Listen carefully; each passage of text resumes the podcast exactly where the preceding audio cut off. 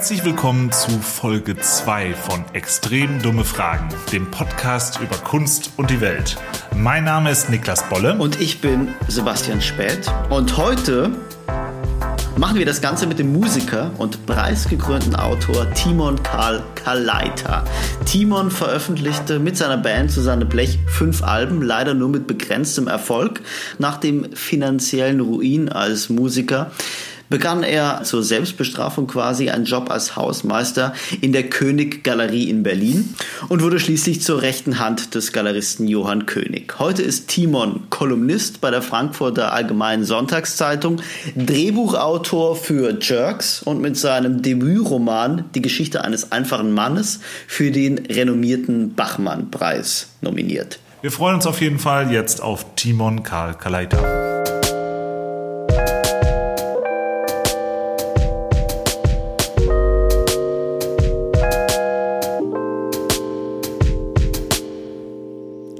Hallo. So. Hallo, hallo. Hallo. Ja, legen wir denn jetzt schon richtig los? Oder, äh? Jetzt legen wir, jo, wir, wir haben ja, ja das Vorgeplänkel ja haben wir ja schon gemacht. Haben wir noch gar das nicht. Also erstmal, ich freue mich total, dass wir das machen. Also, ähm, äh, äh und dass ich hier so zwei so große Fans von mir sitzen habe. Freut mich natürlich total. Äh, wen, wen, wen meinst du jetzt? Niklas und dich? Oder wen meinst du? ja, ich bin immer mitgemeint. Ihr wisst, man muss immer mitgemeint sein. Ja, super gut, dass du das machst, äh, Timon. Äh, vielen ja. Dank. Ähm, man weiß ja nicht, worauf man sich hier einlässt. Aber wir haben, wir, ich habe dich eben äh, Podcast gegoogelt sozusagen und äh, das ist ja noch eine, noch eine Wüste. Da, dementsprechend äh, sind Absolut. wir da umso, umso glücklicher, dass wir ja eigentlich abgesehen davon, äh, dass der, ja. der Deutschlandfunk da äh, irgendwelche Kritiken runtergelesen hat, äh, ist es. Ach ja, weißt du so, im Vorgespräch haben Niklas und ich besprochen, dass wir damit nicht einsteigen. Jetzt macht Niklas, Niklas gibt mir natürlich eine Steilvorlage. Das ist hier noch nicht der Einstieg, oder? Wir nehmen zwar auf, Na, ich weiß nicht, also ich nehme auf, aber es ist natürlich eine Steilvorlage, weil, Timon, wenn man, es ist so, wenn man auf Spotify deinen Namen eingibt und deinen Namen sucht, dann stößt man auf eine Deutschlandfunk-Kritik, die im Gegensatz zu allen anderen Kritiken, Besprechungen, die ich gelesen habe, nicht euphorisch war. Ne, das ist ein, Euphemi das ist ein Euphemismus.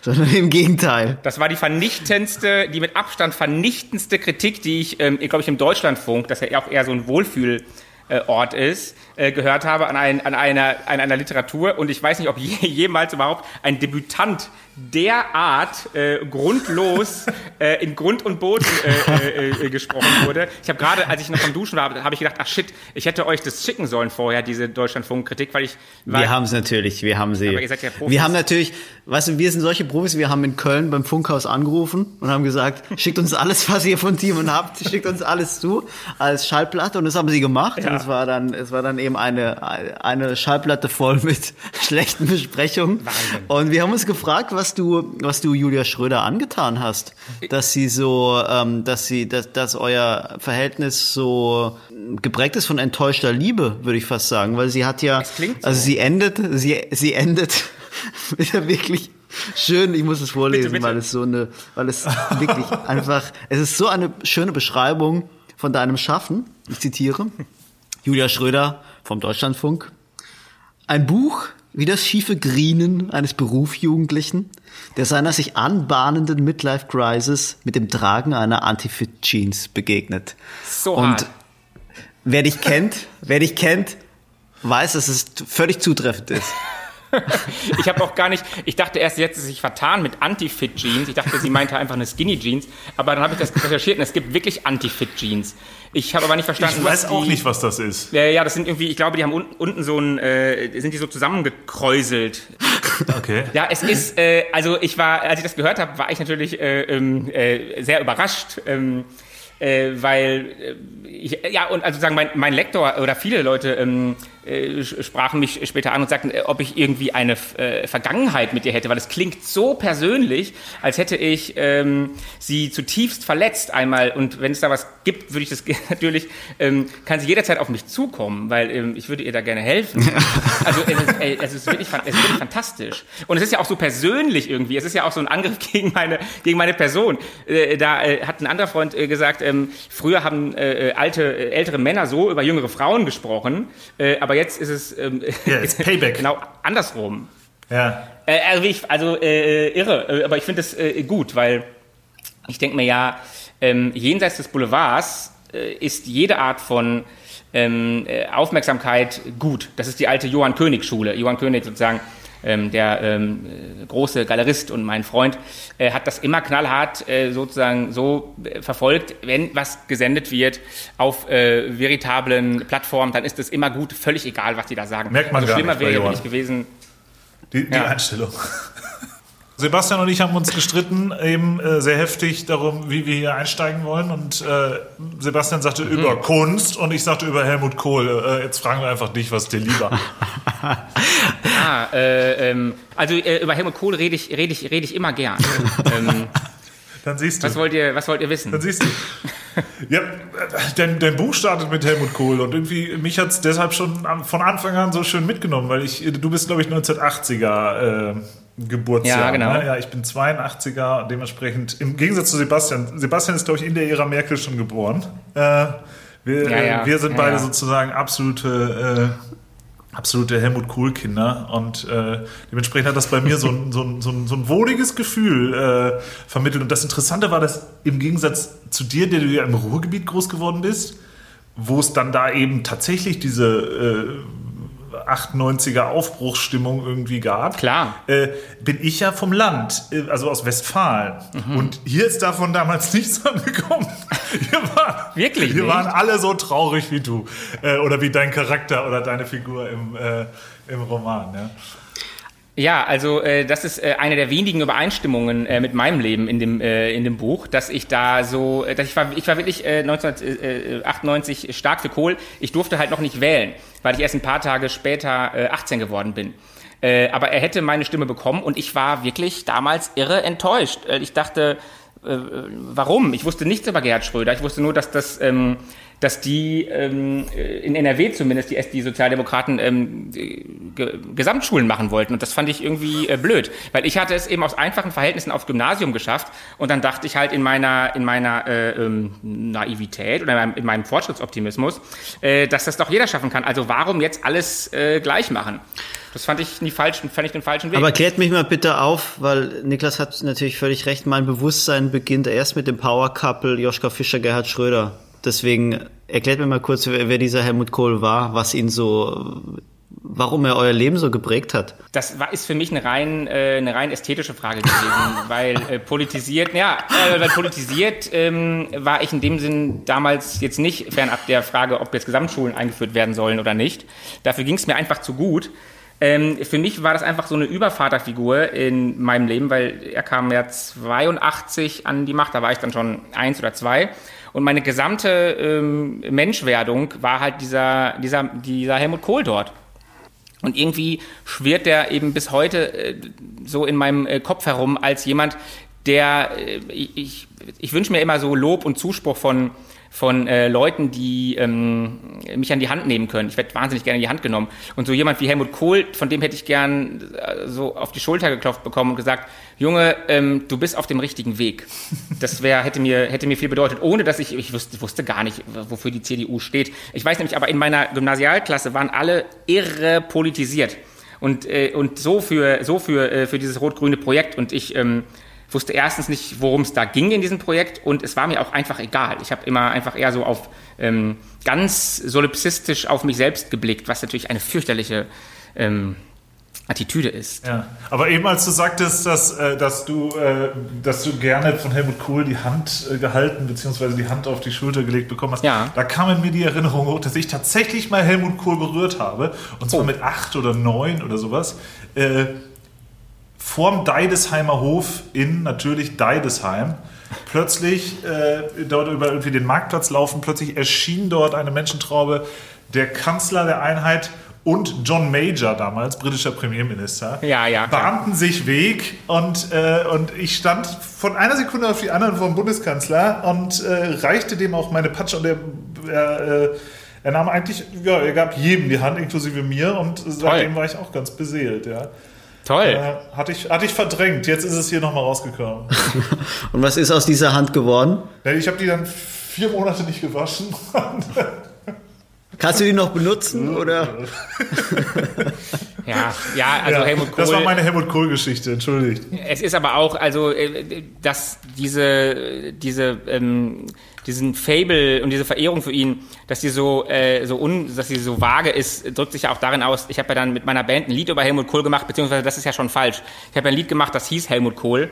Ähm, und darin ging es wirklich um alles und nichts und äh, will ich überhaupt nicht um Helmut Kohl. Also ich kann, das ist halt ein, wirklich ein rein artifizieller Zugang zu diesem Phänomen. Habt, habt ihr Post von, von Michael Kohl bekommen? Weil es gab in Neukölln mal eine Kneipe, die hieß kurz mal Helmut Kohl, glaube ich. Ah. Die dann tatsächlich Post bekommen hat. Nee, das, nee, habe ich nicht. Aber das war auch noch vor Michael Kohl. Auch sein, auch sein, sein Ableben hat dann diesem Song nicht noch einen zweiten Frühling ähm, beschert.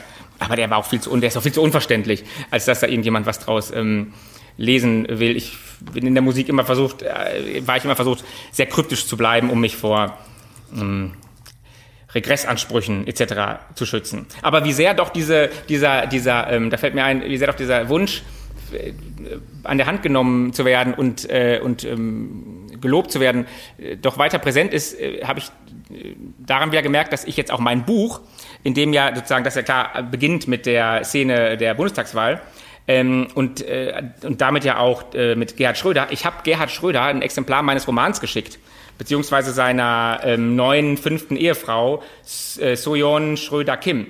Die ja sozusagen auch in deinem Buch vorkommt indirekt als äh, Zahnärztin, so habe ich es zumindest gelesen. Ja, oder? ich habe wirklich erst hinterher gemerkt, dass ich wusste es natürlich, aber ich habe, also es sind unterschiedliche Namen. Also die Frau von Gerhard Schröder heißt ja So Yeon also wahrscheinlich falsch ausgesprochen. Und die Dame in meinem Buch heißt ja Soyoung, also mit ähm, Y-O-U-N-G. Aber war es richtig, dass ich dran gedacht habe, oder würdest du sagen, dass es irgendwie liegt an mir, weil ich, ähm, weil ich jede Nacht zum Einschlafen den Gerhard Schröder Podcast höre? Das weiß ich auch alles gar nicht. Also sozusagen diese Dinge steigen ja aus so einem ähm, bei der Arbeit aus so einem Unterbewussten auf, ähm, aus so einem Unbewussten auf. Und dann dann ist es einfach so. Ich kann mich aber erinnern, beim Schreiben habe ich so ein bisschen äh, recherchiert nach äh, südkoreanischen oder koreanischen Namen und dann fiel mir der dann bald auf und dann dachte ich, naja, und dann habe ich halt auch Nachnamen recherchiert und so hieß die dann So-Young Choi, die Dr. So-Young Choi. Hast du eine Antwort von, von Frau Schröder-Kim bekommen?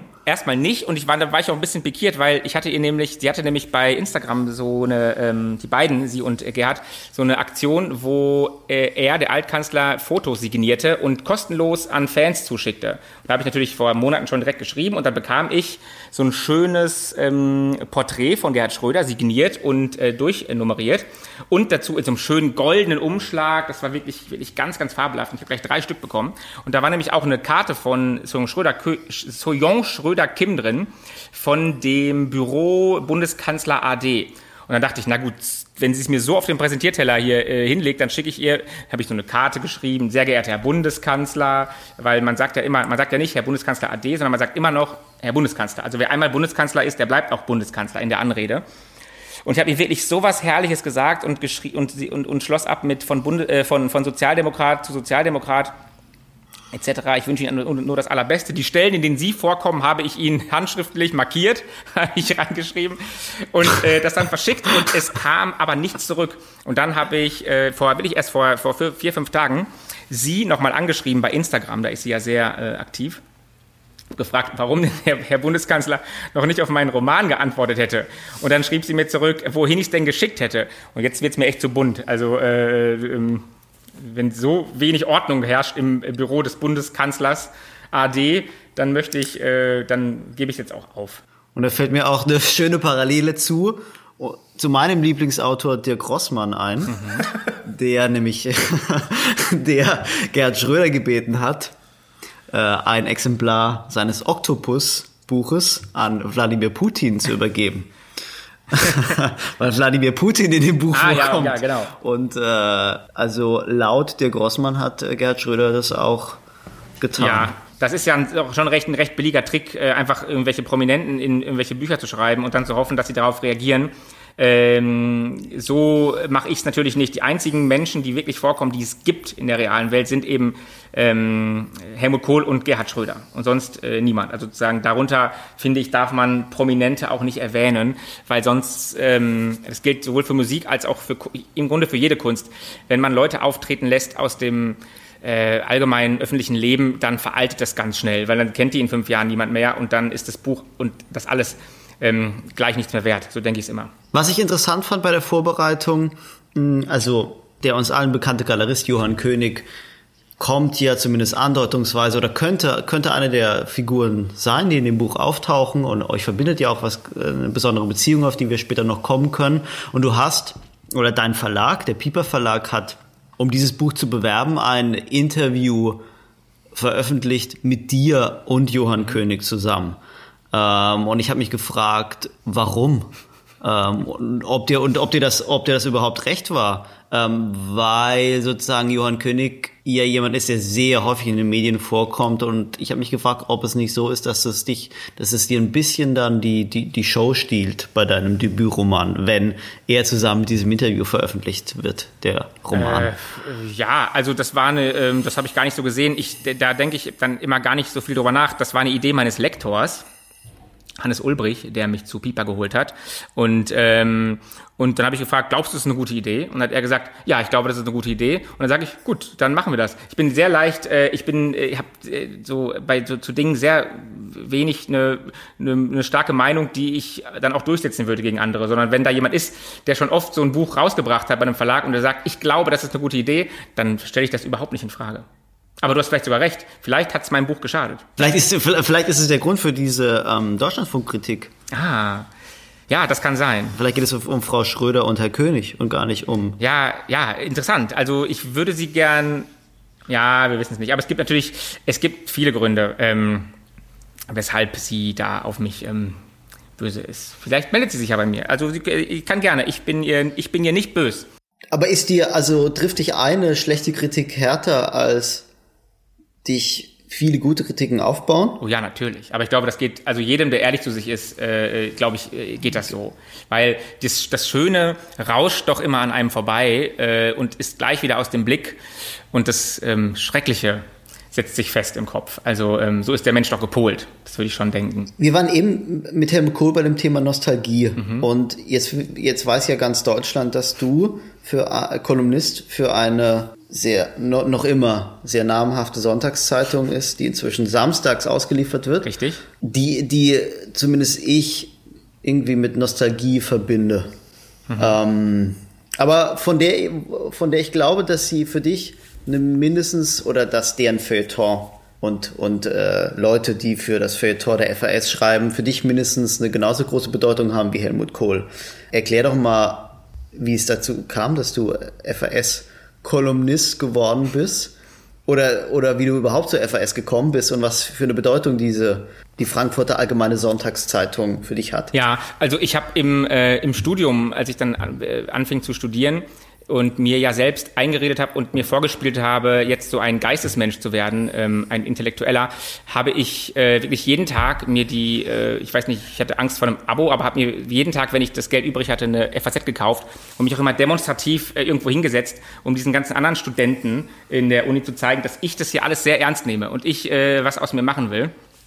Und das war für mich äh, wirklich ein sehr entscheidendes Sozialisationsmedium.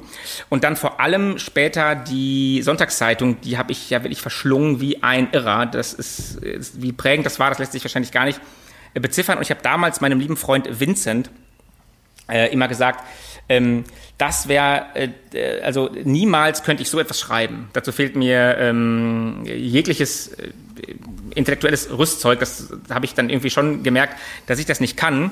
Und dann habe ich das einfach immer so aus der Ferne, aus der Ferne so an, angehimmelt. Das war damals war ich auch noch im Ruhrgebiet immer gedacht, naja, aber vielleicht eines fernen Tages, wenn die Sterne ganz gut stehen und ich ähm, äh, ganz viel Glück habe und nicht etwa, wenn ich jetzt mir ganz viel Mühe gebe, ähm, dann kann ich vielleicht auch mal äh, für die FAS schreiben.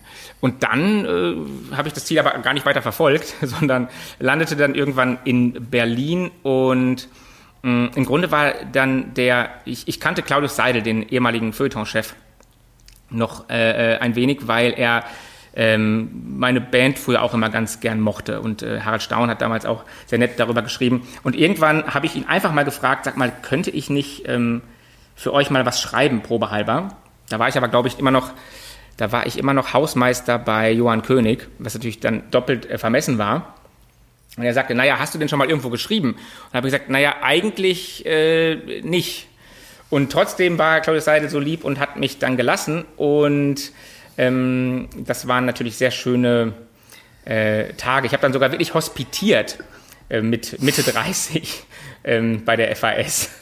also Jetzt müssen wir aber ganz kurz, glaube ich, eine ganz äh, kleine äh, Einordnung machen. Hm. Viele, viele unserer Zuhörerinnen und Zuhörer werden ja gar nicht wissen, äh, dass du, dass du mal Musiker warst. Die kennen dich nur als umstrittenen Autor. Hm. Die wissen auch nicht, warum oder wo du als studierter Mensch mal Hausmeister warst. Ja.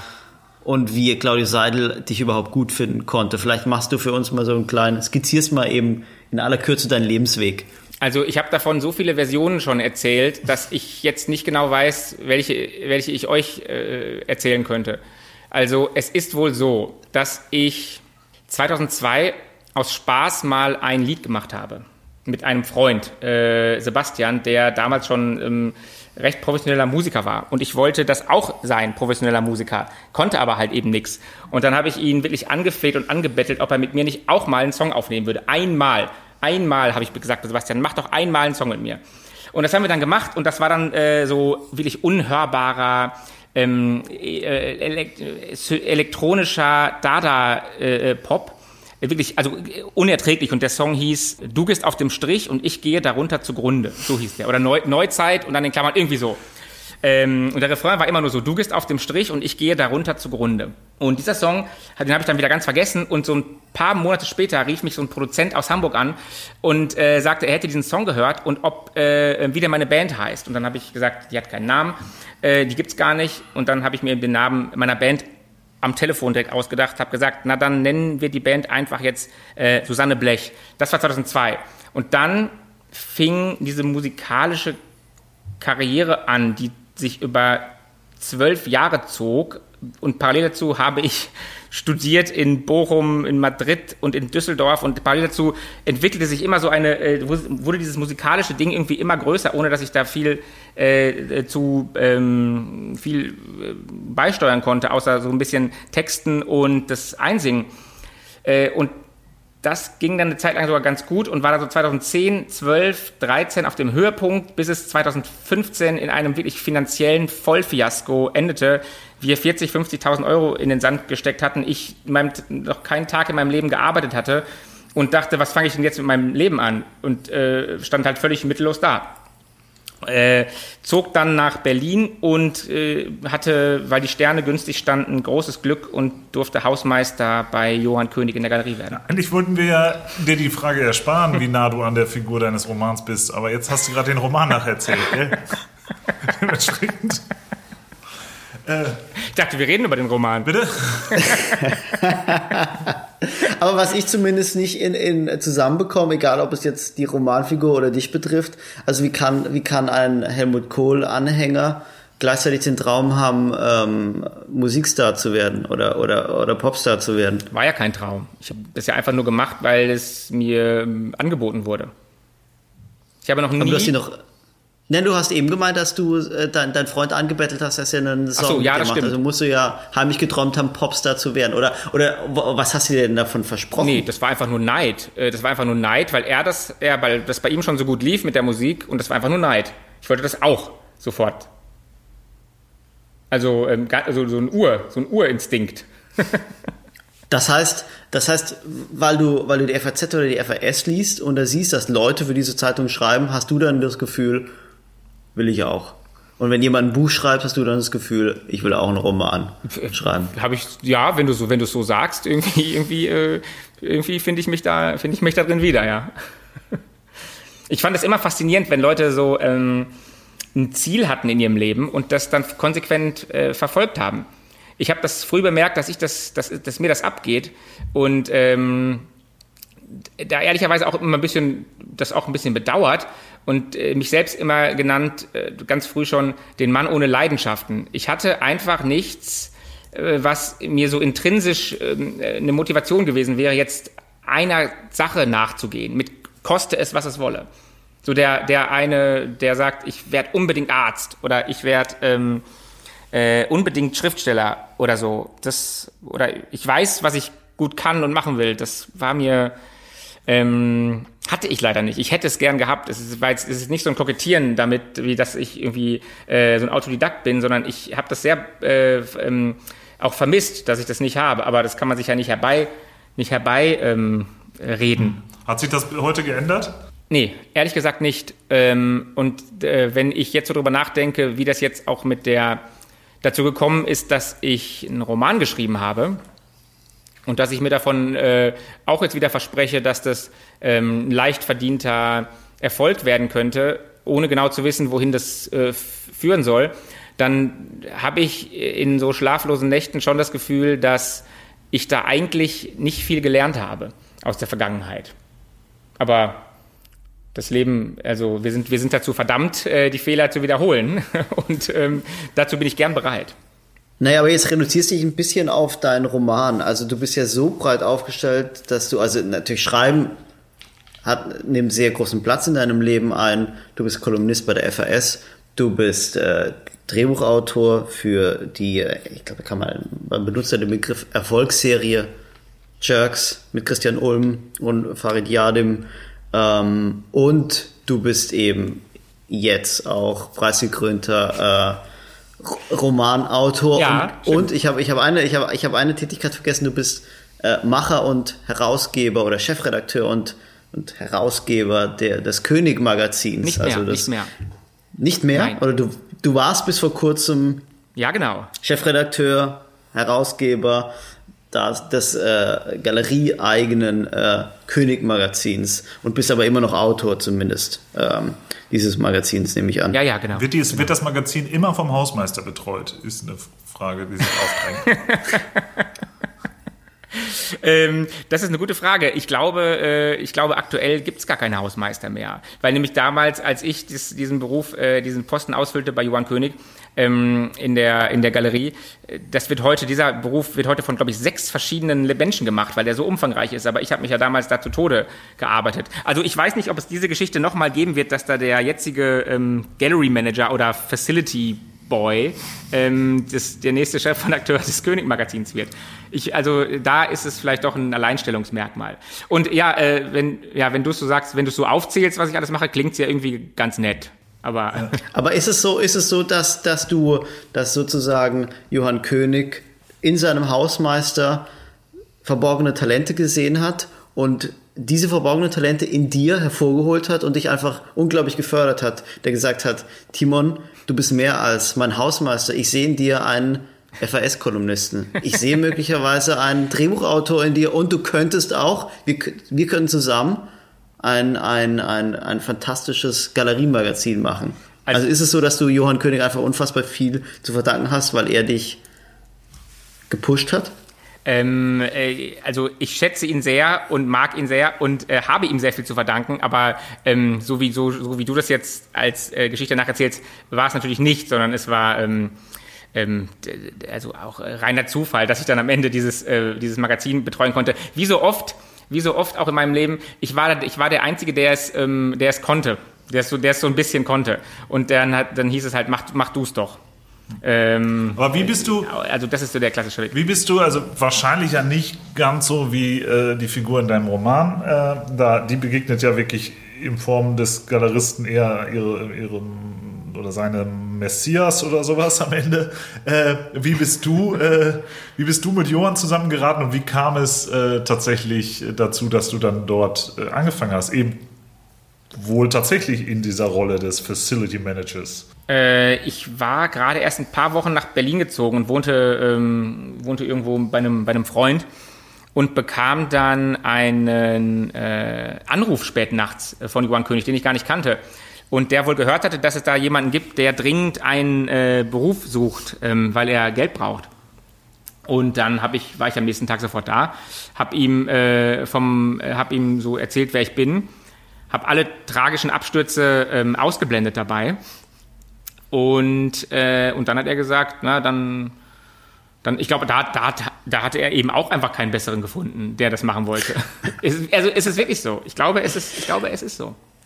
Aber vielleicht, vielleicht äh, kannst du uns mal erklären, also du hast, als bevor du nach Berlin gegangen bist oder als du in Berlin warst, war dein, dein Gemütszustand die Erkenntnis, dass du als Mitte 30-Jähriger mit deiner Musikkarriere, in die du viel Lebenszeit und viel Energie mhm. und, und auch viel Geld gesteckt hast, gescheitert ist. So, du bist dann äh, nach Berlin als, so habe ich es verstanden, als Gescheiterter gekommen. Absolut. Und bist nach Berlin gekommen, um ein neues Leben zu beginnen oder um, um was zu tun? Ganz schwer zu sagen. Ich, ich, ich weiß es rückblickend nicht mehr. Also ähm, ich, ich weiß nur, dass ich in Düsseldorf die ähm, Miete nicht mehr bezahlen konnte für meine schöne Wohnung, die ich da äh, mal hatte. Das habe ich dann, das, ich, ich hatte die Wohnung dann immer so untervermietet äh, an so Airbnb, äh, schreckliche Airbnb-Leute, um das irgendwie noch zu bezahlen. Das war dann eben nicht mehr möglich. Und dann konnte ich, äh, dann hat ein Freund angeboten, eben bei, bei ihm zu wohnen, da war in so einem leeren Zimmer für, für umsonst. Und dann habe ich das einfach gemacht. Ähm, äh, und, und wusste überhaupt nicht, wohin das, wohin das führen kann. Also ich, hatte, ich dachte wirklich, äh, es ist, es ist äh, vorbei. Und wäre ja auch okay gewesen. Das wäre für mich sozusagen die, ähm, ich habe das so gesehen als, das ist jetzt einfach die gerechte Strafe dafür, dass es 35 Jahre lang doch äh, ohne viel Anstrengung so gut gelaufen ist. Jetzt bist du halt äh, unten angekommen und das ist dann auch ähm, fair enough. Das heißt, du hättest zum damaligen Zeitpunkt jeden Job angenommen, im Grunde? Ja, ich glaube schon. Also, ähm, ja, würde ich sagen. Also was eine unheimlich glückliche Fügung des Schicksals, dass du, dass es diese Konstellation aus einem damals jungen, aufstrebenden Galeristen und dir gegeben hat und dass sich eure Wege gekreuzt haben und dass du aus, von dem Punkt aus heraus neu starten konntest. Also wenn du jetzt als Hausmeister in einer Berliner Gesamtschule angefangen hättest, schätze ich mal, wäre dein Leben anders verlaufen. War das, war das eine Option? Fast. Ja, aber vielleicht wäre ich dann jetzt Lehrer. Also äh, das könnte ja auch sein. Ja. Das könnte ja sein, dass dann der Rektor, dass dann der Rektor mal gesagt hätte, Entschuldigung, aber dieser Hausmeister, den wir haben, da steckt doch mehr in dem. Ähm, können wir den nicht irgendwie jetzt nochmal, dann habe ich, hätte ich erstmal so, ein, so, eine, so, eine, so eine Vertretungsklasse übernommen weiß nicht, Erdkunde und dann, äh, und dann irgendwann hätte er gesagt, ja komm, wir, ver wir verbeamten sie jetzt. Also ja. dann wäre ich jetzt Lehrer. Das hätte ich jetzt auch, ich, ich habe auch, ich hätte auch lange Zeit gedacht, wieso bin ich nicht eigentlich Lehrer geworden? Ja. Ähm, Hauptsache, Hauptsache, Sozi Hauptsache soziale Sicherheit. Das wäre mir eigentlich das, das war mir dann in der Zeit, als es mir so schlecht ging, ähm, war mir eigentlich die Haupt. Ja die Hauptsorge. Also ich wäre sofort auch Lehrer geworden. Aber sag mal, Timon, wie war denn, wie war denn dein Verhältnis äh, zur zeitgenössischen Kunst, äh, als du dann dort in der Galerie zu arbeiten begonnen hast? Weil du beschreibst das in deinem Buch so, äh, so, so wunderbar oder der, der Charakter des Galeristen. Eben, bin ja nicht ich. genau, nicht der, ich der, der beschreibt das. Reine es geht Fiktion. hier, äh, es ist, äh, wir, äh, wir befassen uns hier mit, mit, der, äh, mit der Gegenwart und es geht um eine, oder wir verhandeln hier die Gegenwart und es geht um eine bessere Welt am Ende. Ja? Wie, wie war denn ja. dein Verhältnis, als du in den, in den Kunsttempel St. Agnes äh, zum ersten Mal kamst und äh, wie bist du äh, ja, da reingeglitten? Also es ist wirklich keine Koketterie, wenn ich sage, dass ich 2015 ungefähr war das, nicht wirklich wusste, was eine Galerie macht. Ich wusste das nicht. Ich war, ähm, ich äh, hatte, den, hatte den, den Unterschied zwischen Galerie und Museum eigentlich noch gar nicht so richtig begriffen und dachte auch, äh, das war auch wahnsinnig peinlich, da habe ich mal mit jemandem gesprochen, ähm, äh, dem ich so erzählt habe, dass ich jetzt äh, für Johann König arbeite und damit ja eigentlich auch Galerist wäre, ähm, mir dann von dem sagen lassen, dass es ja überhaupt nicht stimmt, dass man ja kein Galerist ist, wenn man Hausmeister in einer Galerie arbeitet. Also äh, äh, das ist wirklich, wirklich so passiert. Äh, ich wundere mich tatsächlich immer wieder über die, das Ausmaß äh, meiner ähm, Blauäugigkeit. Und die, und, und aber als ich dann zum ersten Mal bei Johann König in der Galerie war, fand ich das sehr schön. Es war ja alles ähm, es sind ja so wahnsinnig tolle Räume und oben lief äh, eine, eine Videoarbeit von Ragnar Kjartansson, äh, nämlich diese, ähm, wo die Band äh, The National, sind das doch, glaube ich, dieses Lied Sorrow äh, 24 Stunden lang in Schleife spielen. Und das war so herrlich. Äh, und ich kam dann hoch, hatte gerade sozusagen äh, Johann König den Handschlag gegeben, dass ich da jetzt diesen Job antrete. Gehe geh dann hoch und schaue mir das an und sehe diese wahnsinnig schöne ähm, Installation und dachte mir, ja, perfekt, äh, eigentlich äh, ganz nett hier. Und war dann, hatte auch so einen Epiphan-Moment, muss man wirklich sagen. Äh, und war dann, bin dann auch in dieser Laune, habe ich dann diesen Beruf da auch angetreten und habe mich wirklich, muss man sagen, anderthalb Jahre lang in dieser Position bucklig und krumm geschuftet. 14 Stunden Tage herumgescheucht von allen Mitarbeitern wie ein Irrer. Und ich habe aber dieses Schicksal getragen. Ich wollte, ich wollte ähm, mein Opfer bringen. Ich wollte Abbüße tun. Ab, äh, ja, das Büße, Büße tun. Buße, Buße tun. Und was hast du in der Zeit über den, über den Kunstmarkt gelernt? Das ist gemeinhin, also im Grunde so schlimm ist, wie man es annimmt. Aber ist ja toll. Das Schlimm ist ja keine, schlimm ist ja keine negative Wertung, sondern es ist, ähm, es geht ähm, rau zu. Das wollen, und, genau, wollen, ähm, das wollen wir jetzt genau wissen. Mit der, das wollen wir jetzt genau wissen.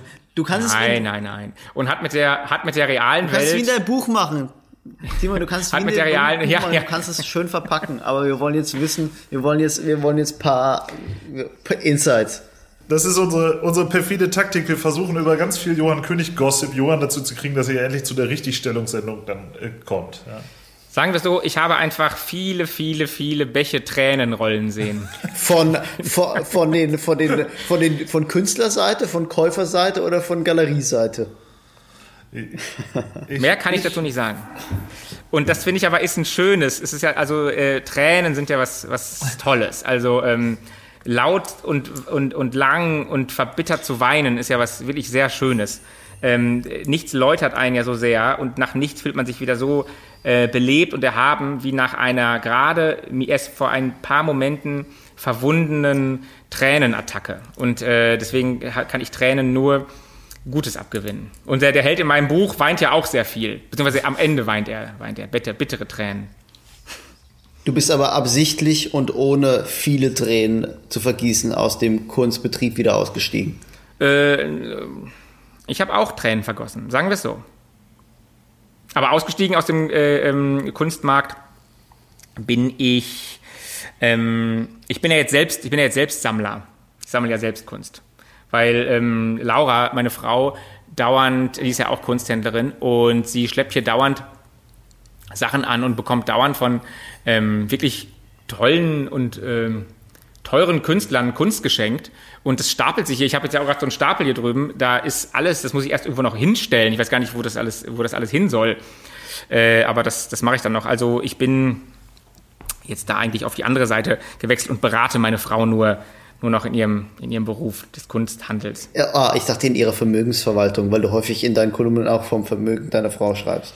Ähm, ja, das stimmt. Äh, wobei, äh, das war ja immer das Problem, das ist, oder das Problem bei diesen Kolumnen ist, dass mir das noch ein bisschen zu nah an der Realität ist, weil ich, ähm, wenn ich euch jetzt hier so Geschichten erzähle, dann erzähle ich euch ja die Geschichte, die ich euch erzählen möchte. Und äh, äh, sonst, es gibt eigentlich nichts Privates. Ich erzähle nie irgendwas Privates. Und das war mir ähm, bei dieser ähm, Kolumne, da musste ich immer so aufpassen, dass die Leute bei so einem Buch, da kann ich dann, schreibe ich dann einen Roman drüber und dann ist klar, das ist Fiktion. Äh, wenn ich so eine Kolumne schreibe in einer Zeitung, da steht dann mein Name drunter, dann ist das für die Leute, dann sehen die, naja, das ist jetzt schon irgendwie was aus seinem Leben. Und äh, das würde ich natürlich weit von mir weisen. Und da stimmt natürlich auch nichts drin. Naja, aber man hat schon, schon das Gefühl, wenn man verfolgt, was du machst, dass du, dass du das brauchst, über dich selbst zu schreiben. Aber, aber, aber nur fiktionalisiert. Weil mich interessiert rückblickend nur, wie man die Dinge, die man erlebt hat, erzählen kann, so dass sie interessant klingen. Die Wahrheit oder sowas, äh, die Abbildung der Realität ist äh, für mich keine Kategorie, die ich irgendwie interessant finde. Sondern es geht immer nur darum, äh, also ich finde ja schön, ich meine, der, der, der, der moderne Roman, wenn ich es richtig verstanden habe, ist doch entstanden, als der Bürger sagte, ich bin frei und ich erzähle jetzt mal mein Leben nach. Das ist sozusagen, früher gab es gar keine Geschichten. Der, der, der unter Leibeigenschaft stand, ähm, der konnte keine Geschichte erzählen, weil die sozusagen die Geschichte sich nur wiederholte. Der eine äh, wurde dann geboren und wurde wieder Leibeigener und, und, und sozusagen erst der freie Mensch, der rausziehen konnte und aus seinem Leben was machen konnte, war ja in der Lage, eine Geschichte zu erzählen über sich. Und das ist so ist das die Entstehung des, des, des modernen Romans, wenn ich da recht informiert bin. Und so denke ich, dass man eigentlich nur von sich erzählen kann und das sollte man aber immer in der möglichst interessanten Weise tun. Okay, das heißt, du könntest, du kannst über nichts anderes als dich selbst schreiben? Das ist eine sehr gute Frage, die mir halt eben auch der Verlag schon gestellt hat, weil er sagt, was ist denn Ihr nächstes Buch? Dann habe ich gesagt, hm, das ist, wird, wird schwierig. Äh, soll ich mir da jetzt was ausdenken über, äh, über so ein ganz fernes Thema? Diese Frage habe ich noch nicht, habe ich für mich noch nicht rückblickend beantwortet. Was ich aber sagen kann, ist, dass ich auf keinen Fall eine Fortsetzung von diesem Roman schreiben würde. Das wäre, ähm, das wäre banal, aber äh, ich könnte ja vielleicht ähm, eine Geschichte erzählen, äh, einer völlig anderer Art, einen, einen ganz anderen Aspekt, dem ich sozusagen ähm, also ich weiß es nicht, das ist eine gute Frage. Ich bin da noch nicht abschließend zu einem Urteil gekommen. Naja, also was wir feststellen können, du denkst über ein zweites Buch nach. Ich muss, äh, das ist, das äh, will der Verlag jetzt. Also du, Ach so, du hast einen Vertrag über nee, gleich mehrere nee, Bücher. Ich so, hab ich noch nicht. So wie man es in Hollywood, so wie man es in Hollywood eben macht. Ich, nee, habe ich glaube ich noch. Man wird gleich ein, man wird eingekauft für, für fünf Staffeln sozusagen. Nee, aber ich würde da, aber der, äh, mein Lektor, den ich wirklich sehr schätze und der, ähm, ich habe auch ein bisschen Angst immer um den, weil der hat so viel Hoffnung in dieses Buch gesteckt und das war so seine Herzensangelegenheit. Und ich habe ihm äh, ja immer von Anfang an gesagt, hab nicht zu viel Hoffnung. Ich habe am Ende die Leute, die Hoffnung in mich hatten, immer bitterlich enttäuscht. Äh, und, äh, und ich habe äh, auch meine Frau ähm, sagt immer, du musst dir wirklich Mühe geben jetzt mit diesem Buch. Das ist so wichtig für den Hannes. und, äh, und jetzt würde ich jetzt, wenn ich jetzt sage, ich mache jetzt nicht noch eins, dann wäre er auch wahnsinnig enttäuscht. Also ähm, bin ich da doch schon bereit und habe äh, fange da jetzt mal an, drüber nachzudenken. Aber ist die, ist die Verfilmung denn schon in Planung? Von dem aktuellen Buch? Mhm. Ich habe da tatsächlich schon mit jemandem drüber gesprochen. Mhm der da Interesse dran hatte. Äh, ich glaube aber, ich würde ja fast sagen, dass es unverfilmbar ist, weil die Geschichte sich doch über mh, mm, so grob 17 Jahre erstreckt. Das heißt, es müsste ja jemand spielen, der sowohl einen 18-Jährigen spielt, als auch einen 35-Jährigen. Der, das äh, haben wir doch in, jetzt in dem ja Scorsese-Film, wie hieß der jetzt, der, der letzte? Irishman. The Irishman. Irishman haben wir das ja erlebt, dass das halbwegs möglich ist, ja ja, genau, aber das, so. ist, aber das ist natürlich eine, äh, eine Budgetfrage. Da muss man ja ran mit dem, mit dem CGI. Äh, da weiß ich nicht, wer kann denn sowas spielen? Wisst ihr jemand, der sowas spielen könnte? Der müsste dann ja so ungefähr in der Mitte liegen, so 28 müsste der sein. Ulrich Tukur könnte ich mir bei dir sehr gut vorstellen. Ulrich Tukur. Ulrich, boah, das wäre natürlich wirklich geil. Ulrich Tukur, ähm, äh, also Jetzt kommt Heiner Lauterbach. Äh, oh. bei, bei Ulrich Tukur denke ich immer an äh, ein wirklich tolles, äh, eine tolle Verfilmung, nämlich Das fliehende Pferd ja, von Martin Balser so fantastisch. Ähm, also wenn er den so, wenn er meinen Helden auch so spielen könnte wie diesen Klaus Buch, so heißt der, glaube ich. Klaus Buch. Spielt doch auch Ulrich äh, Mühe ich, auch noch mit, oder? Spielt der Ulrich Mühe auch mit? Bei ähm, das mag, ja, kann egal. sein. Aber jedenfalls, aber wenn der Ulrich Tukur das, wenn Ulrich Tukur das so hinbekäme, meine Charakter so anzulegen, dann äh, kann, er, kann, er, kann er gerne auch den 18-jährigen namenlosen Ich-Erzähler äh, mimen. Das wäre wär in Ordnung. Aber ja, vielleicht, also das muss dann jetzt, das müssen jetzt die Profis sagen, ob man das hinbekommt, äh, so eine Geschichte zu erzählen. Ich glaube aber, dass sie vielleicht gar nicht so als Film gar nicht interessant ist, weil sie äh, im Grunde genommen passiert ja nichts. Hm. Hm. Aber in Sachen, keine Ahnung, Drehbücher äh, bist du ja eben auch visiert. Äh, dementsprechend ist der Schritt ja jetzt nicht so, äh, so schrecklich weit, oder? Vielleicht nee, also, erzählst du das auch nochmal. Wie bist du eigentlich, du bist ja erst zur jetzt kommenden dritten, nee, vierten Staffel Jerks, glaube ich, dazu gestoßen, ne? Vierten das Staffel, ist das ja. erste Mal Drehbuch für dich? Genau. Das ist das erste Mal Drehbuch für mich, ja. Die ersten beiden, die Pilotfolgen der vierten Staffel sind ja schon gelaufen, die liefen an Weihnachten und jetzt kommt im Sommer, im Spätsommer die vierte Staffel, die wir geschrieben haben. Und, äh, und zufrieden? Ähm, ja, ich würde sagen ja. Also ich habe, sagen so, ich habe mein Bestes getan. Nee, aber wirst, wirst du dann, wirst du da angefragt wegen deiner Kolumnistentätigkeit oder, oder wie, wie kommt man da auf Nee, dich? da muss ich jetzt, da muss ich jetzt kurz mal überlegen, wie das, wie das gekommen ist. Oder schreibt dich jemand auf Instagram, wirst du einfach auf Instagram angeschrieben? Nee, da muss ich, da muss ich jetzt wirklich weit ausholen. Also, äh, wenn ich das recht zusammenbekomme. Ich bin mit meiner Band 2012 aufgetreten bei äh, Joko und Klaas. Das war damals noch ZDF Neo. Im Schrank. Da sind wir aus dem Schrank gesprungen. Das war mir wahnsinnig peinlich, weil mir, weil, wie mir alles immer so irre peinlich ist. Und das dann so, wie so, wie so äh, junge Teenager da aus dem Schrank zu springen und Playback zu performen, war der Horror. Egal. Äh, wir dachten halt, das muss man machen. Und äh, in derselben Ausgabe der Sendung war zu Gast auch Benjamin von Stuttgart-Barre als Gesprächspartner.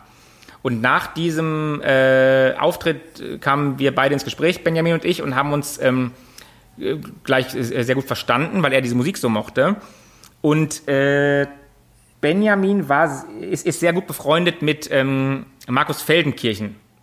Äh, den, äh, der Spiegel. beide, ja, vom Spiegel, ja. Weil äh, Markus Feldenkirchen war ja der Sidekick sozusagen in Stuttgart Barres Politsendung Stuttgart Late Night. Ah. Der war ja zusammen, zusammen mit Hajo Schumacher. Äh, wie, wie heißt Hajo, Hajo Schumacher, genau. So. Ja, äh, in Neukölln. Genau. Und ähm, mhm. genau, das war, da gab es auch. So, und dann bin ich äh, über Benjamin äh, an äh, Markus Feldenkirchen gekommen und dann über Markus Feldenkirchen an den äh, Chef der ähm, von Stuttgart Late Night, äh, was ähm, Johannes Boss ist, der Drehbuchautor und damals Chef, Chefakteur von, von Stuttgart Late Night. Und, und Johannes Boss wurde dann äh, mein Freund und ich habe damals schon für Stuttgart Late Night geschrieben als, als, als Autor, aber es war kein Drehbuch. Und irgendwann mit dem Johannes Boss bin ich sehr, sehr gut befreundet und der hat zusammen mit ähm, Christian als Chef, äh, als Headwriter die Serie Jerks geschrieben, Christian Ulm und Johannes Boss. Und Johannes hat dann irgendwann mich gefragt, ob ich ähm, nicht mal testweise ein Drehbuch schreiben wollte nach der dritten Staffel. Und das habe ich dann gemacht. Da gab es, glaube ich, sogar auch ein richtiges Ausschreiben. Da haben die irgendwie so 20, 30 Leute gefragt. Und tatsächlich war wohl meins äh, ganz gut. Und dann wurde ich ähm, da Drehbuchautor. Klingt jetzt, glaube ich, ein bisschen wirr, aber ich weiß es eben auch nicht. Es streckt sich alles über so lange Zeit und, äh, und dann kam eins zum anderen wie es so geht. Ja, vor allem klingt es so, als könnte es tatsächlich so passiert sein. ich glaube, es war ungefähr so. Jetzt sind wir ein bisschen beim Name-Dropping. Können wir ja gleich weitermachen, was mich schon immer interessiert hat. Ähm, es gibt ja diese interessante Berliner Konstellation aus ähm, Figuren, die alle im weitesten Sinne irgendetwas mit Kunst zu tun haben und die auch Künstler sein könnten, aber ja dann irgendwie doch keine sind. Also da ist. Wo jetzt? Wo, wo gibt's die jetzt? Moment. Ah, ja. Die gibt's auf in, die gibt's in meiner Wahrnehmung gibt es die auf Instagram und die gibt's aber auch im realen Leben. Ah, ja. Das sind Raphael Horzon, mhm. Magnus Resch, Philipp Mollenkott, du und ähm, Dandy Diary. Manchmal ja. auch Paul Ronsheimer ja. dabei, sozusagen. Erklär mir mal, was, was ihr seid was, was, für eine, was für eine Art von Team seid ihr? Was verbindet euch? Ist es die Kunst? Was ist es, was euch verbindet? Naja, Team wäre jetzt, äh, wär jetzt irgendwie, ich weiß nicht, ob, ob wir ein Team sind. Also von den genannten äh, sind mir alle gut bekannt. Und manche davon sind enge Freunde und manche davon will ich entfernte Bekannte. Ähm, äh, zu Raphael Horzon habe ich aber ein sehr enges Verhältnis, weil ähm, der, und da muss man auch sagen, der mir, der mich auch sehr, sehr, also vielleicht noch mehr als Johann König, Raphael Horzon äh, in mir was gesehen hat und mich gefördert hat. Und ich von ihm äh, sehr viel gelernt habe. Raphael Horzon ist ja ein Unternehmer und Sachbuchautor aus äh, Berlin mit durchaus ähm, durchschlagendem Erfolg. Und den habe ich aus der Ferne immer sehr bewundert, als ich noch damals in Düsseldorf lebte. Und irgendwann, ich weiß nicht mehr, wie es kam, schrieb er mich an bei Facebook damals noch, das war auch schon 2013, 14 würde ich sagen, und sagte und schickte mir das Cover von meiner ersten Platte und sagte, warum bin ich denn auf dem Cover von deiner Platte? Und in der Tat äh, sieht es irgendwie, sehen wir uns wahnsinnig ähnlich da drauf. Ich bin da, steht da so am Pool ähm, mit so einem Hund und so, einer, äh, und so einem Gewehr in, ähm, in, so einem, in, in so einem Morgenmantel und dann und darüber haben wir uns dann angefreundet und sind bis heute sehr, sehr enge Freunde ähm, geblieben. Und die, naja, und sozusagen diese Blase da in Berlin, ähm, das ist mir dann auch sehr schnell klar geworden, äh, ist durchdrungen von dieser Nähe zu, äh, zur Gegenwartskunst. Das hat sich ähm, überall so eingeschlichen. Ich glaube, das ist ein sehr gegenwärtiges Phänomen, dass die, äh, dass das, was man so im gesellschaftlichen Leben in so einer Blase wie Berlin Mitte spielt sich halt alles mit, äh, alles irgendwie auch immer in, in, in Galerien ab. Äh, und das ist ähm, äh, genauso ähm, banal wie äh, allgegenwärtig. So ist es. Aber, halt. und, und, und, aber welcher Aspekt von Kunst, der der gesellschaftliche. Der, der, Klemm, der gesellschaftliche. Der gesellschaftliche. Oder der, der Klemmer, der Klemmer-Aspekt. Der was bitte? Der Glamour-Aspekt. Der Glamour. Der, der, ja, genau, ja. ja. genau. Also das ist, äh, also ich würde auch sagen, beim Sammeln von Kunst geht's ähm, den allermeisten doch darum, ähm, also, also Kunstsammler zu sein und dadurch ähm, zu Abendessen und äh, eingeladen zu werden von Galerien und von Veranstaltungen und eben einfach akzeptiert zu werden als Kunstsammler. Das ist ein sehr menschliches Bedürfnis und ich glaube, es geht bei dieser ganzen, äh, ähm, ich meine, wenn es jetzt Vernissagen und so weiter gibt, dann geht es darum, dass da irgendwas zu verkaufen. Aber eigentlich wollen, wie das schon immer der Fall war äh, in, im öffentlichen, in der, in der Gesellschaft, äh, man möchte dabei sein und gesehen werden und äh, Teil dieses Spiels sein. Das, das, gesellschaftliche Spiel ist eins der Gesehenwerdens, mhm. akzeptiert werden und eingemeindet werden. Äh, und das ist, äh, treibt äh, jeden äh, um. Also nicht den Bausparer aus äh, Baden-Württemberg, der in seinem Haus lebt, aber Leute, die in diesen Gefilden unterwegs sind, in denen wir das sind, ist es doch ein sehr ähm, ausgeprägter Drang, der ja auch sehr viel ähm, Einfältiges hat. Aber hast du in deiner, in deiner Zeit in der Galerie oder als Galeriemitarbeiter auch Menschen kennengelernt, die trotz ihrer, ihrer finanziellen Kraft und trotz der Tatsache, dass sie Kunst gekauft haben, keinen Zugang in diese, in diese Kunstwelt bekommen haben? Also denen, denen dieser Zugang verwehrt wurde? Äh, eigentlich nicht. Also das ist ja immer eine Frage, wie viel Geld gibst du aus? Äh, wenn du ähm, wenn du jetzt wirklich sehr viel Geld für Kunst ausgibst, dann äh, haben, äh, dann, ja, also, ja, man merkt es aber schon, also es gibt Leute, die äh, versuchen es auch hart, also ähm, Teil am coolen Leben zu sein, und an der coolen, an der coolen Gegenwart. Das ist natürlich schon da. Hart heißt einfach mit, mit, mit Geldscheinen. Ja, und ich meine, ähm, ja, ja, mit Geldschein, aber auch, man möchte, ja, also es ist halt ein Spiel. So, und, äh, und, und, und je härter man es versucht, desto ähm, äh, offenbarer werden die, äh, die, die Anstrengungen. Also dem Aufsteiger sucht man, sieht man immer schon die Anstrengungen an. Und wer, e, e, egal, äh, welche Kreise es geht, wenn man versucht, mit aller Macht irgendwo reinzukommen, dann wird es ein bisschen unangenehm. Mhm. Ruckelt. Also die, insofern, insofern ist die, ist die Galerie ja ein ganz interessanter Ort, der, der altes Geld zusammenbringt mit Leuten, die sich äh, ihren, ihren Aufstieg äh, sozusagen mit Kunst irgendwie ver, vergegenwärtigen wollen. Und dann hat man dann auch sozusagen auf, auf Mitarbeiterseite wirklich äh, Menschen, die in prekären, prekären Verhältnissen leben, für ihren Traum ähm, als Galeriemitarbeiterin, Galeriemitarbeiter, zukünftiger Galerist irgendwie bei Kunst mitzumischen. Also da, da, da, da crashen ja ganz unterschiedliche Arten von Menschen zusammen in dieser Welt. Äh, ich würde sagen, es crashen ganz viele unterschiedliche ökonomische ähm, äh, Ebenen zusammen. Gar nicht so sehr unterschiedliche Menschen, weil das sind ja dann, also es ist halt ein, ähm, letztlich sind das alles äh, Menschen aus Bildungsbürgertum, die da arbeiten. Die müssen ja auch alle irgendwie studiert haben. Aber es gibt eben äh, Leute mit viel Geld und Leute mit äh, weniger Geld. Und natürlich gibt es viele ausgebeutete, prekäre Menschen, die, die im Kunstmarkt arbeiten. Das ist ja, und in Berlin umso mehr. Ist ja klar. Du hast jetzt eben so beschrieben und ich hatte eigentlich erwartet, dass du dich äh, in deiner äh, Sammlertätigkeit so ein bisschen darauf zurückziehst, dass du äh, da sozusagen deine Frau begleitest. Äh, aber du hast gesagt, nein, du bist jetzt auf die, auf die andere Seite gewechselt der Treiber dahinter war, damit du weiter auf die Partys kannst oder äh, nachdem du dort ausgestiegen bist oder was, äh, was treibt dich? Naja, also das war jetzt auch ein bisschen zu viel gesagt, dass ich Sammler bin. Ich hänge jetzt hier einfach die, die Kunst auf, die meine Frau äh, anschleppt. Aber ich begleite, ähm, also ich finde das ja, ja, ja, ja. Also ich begleite meine Frau sehr gern zu so äh, geschäftlichen äh, Anlässen. Da bin ich dann für einen mhm. Abend der, der, der lustige Ehemann, der ein paar ähm, äh, lustige Geschichten erzählen kann. Und das, glaube ich, äh, gutiert meine Frau auch. Und äh, damit habe ich dann auch meine Schuldigkeit getan. Ich fand es ja eigentlich auch fast noch ein bisschen besser, äh, bevor ich, äh, jetzt gerade bin ich beruflich so ein bisschen ausgelastet und das stört meine Frau auch. Sie sagt immer, sie hat mich lieber gemocht, als, äh, äh, als, da, als, ich da gar als ich gar keinen Erfolg hatte. Also Erfolg ist natürlich eh in Anführungszeichen, aber äh, zumindest verdiene ich jetzt so ein bisschen Geld. Und sie sagt immer, das, das vermisst sie eigentlich, dass ich ähm, so eher nichts gemacht habe, da habe ich, da hätte ich mich besser um sie gekümmert. Und da, da sah ich meine, meine ähm, Aufgabe vor allem darin, sie gut äh, aussehen zu lassen. Habe sie immer gelobt, dann, wenn wir irgendwo waren, und gesagt, wie toll sie ist. Und äh, ich finde diese, diese, diese Rolle als, äh, als, als Ehemann, der seine Frau unterstützt, finde ich, äh, ich mir eigentlich am allerliebsten. Am liebsten würde ich das jetzt auch wieder machen, wenn ich ganz ehrlich bin. Ja, ich erinnere mich an gepostete Frühstücksbutterbrotsdosen äh, oder wie ah, ja. Nennt, ja. Ja, genau. Das war jetzt. Die war äh, sehr liebevoll.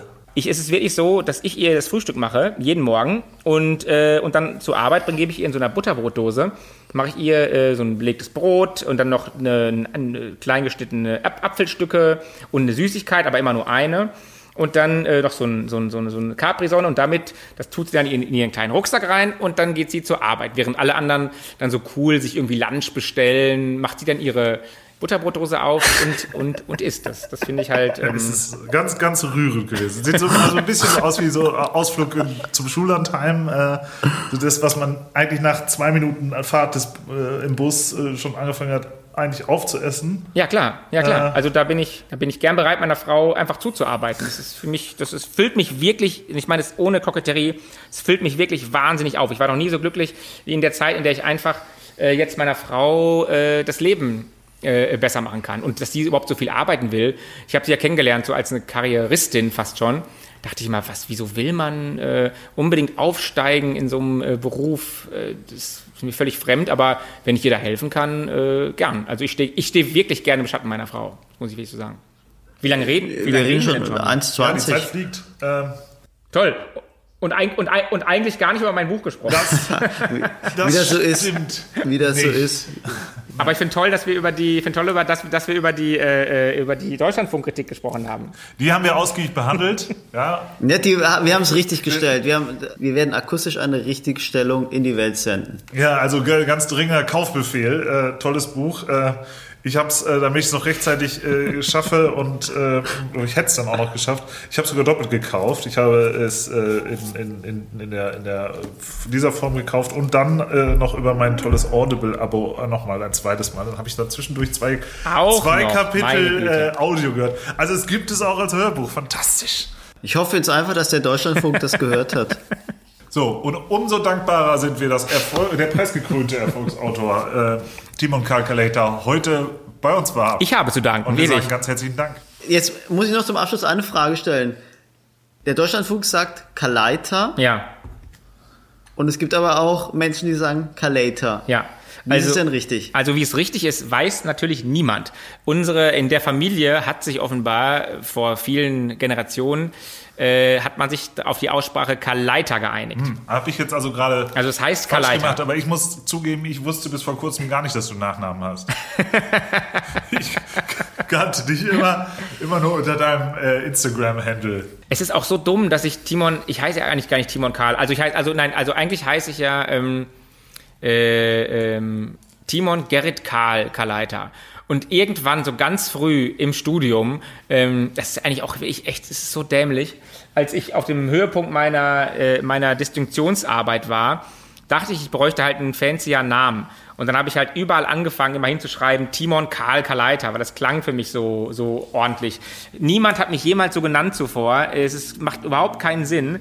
Und dann hat sich das leider so verselbstständigt. Ähm, es ist so ein bisschen wie der Name meiner, meiner Band, Susanne Blech, den ich halt immer total bescheuert fand, rückblickend.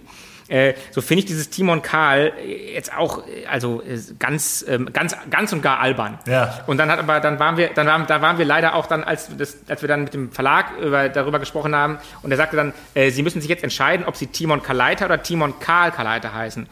Und dann habe ich gesagt, oh, dann wusste ich jetzt auch schon wieder nicht mehr, was jetzt marketingtechnisch besser ist und habe mich dann ein weiteres Mal für Timon Karl entschieden. Aber es ist ja wirklich, also seien wir doch mal ehrlich, es ist doch wirklich echt primitiv, Diese, sich so einen Doppelnamen dann auch noch rein zu rein äh, zu Naja, nach, nach, dieser, nach dieser Geschichte diese, ja. Diese, also als ich es nicht, als nicht wusste, nee. Diese Fragen und die psychologischen Zusammenhänge dahinter, die musst du mal mit Thea Dorn besprechen, wenn du dann mal eingeladen bist. Ja, oh ja. Ja, ja. Also das ist echt lächerlich. Also Timon Kaleiter. Für euch, für euch nur Timon Kaleiter. Wunderbar.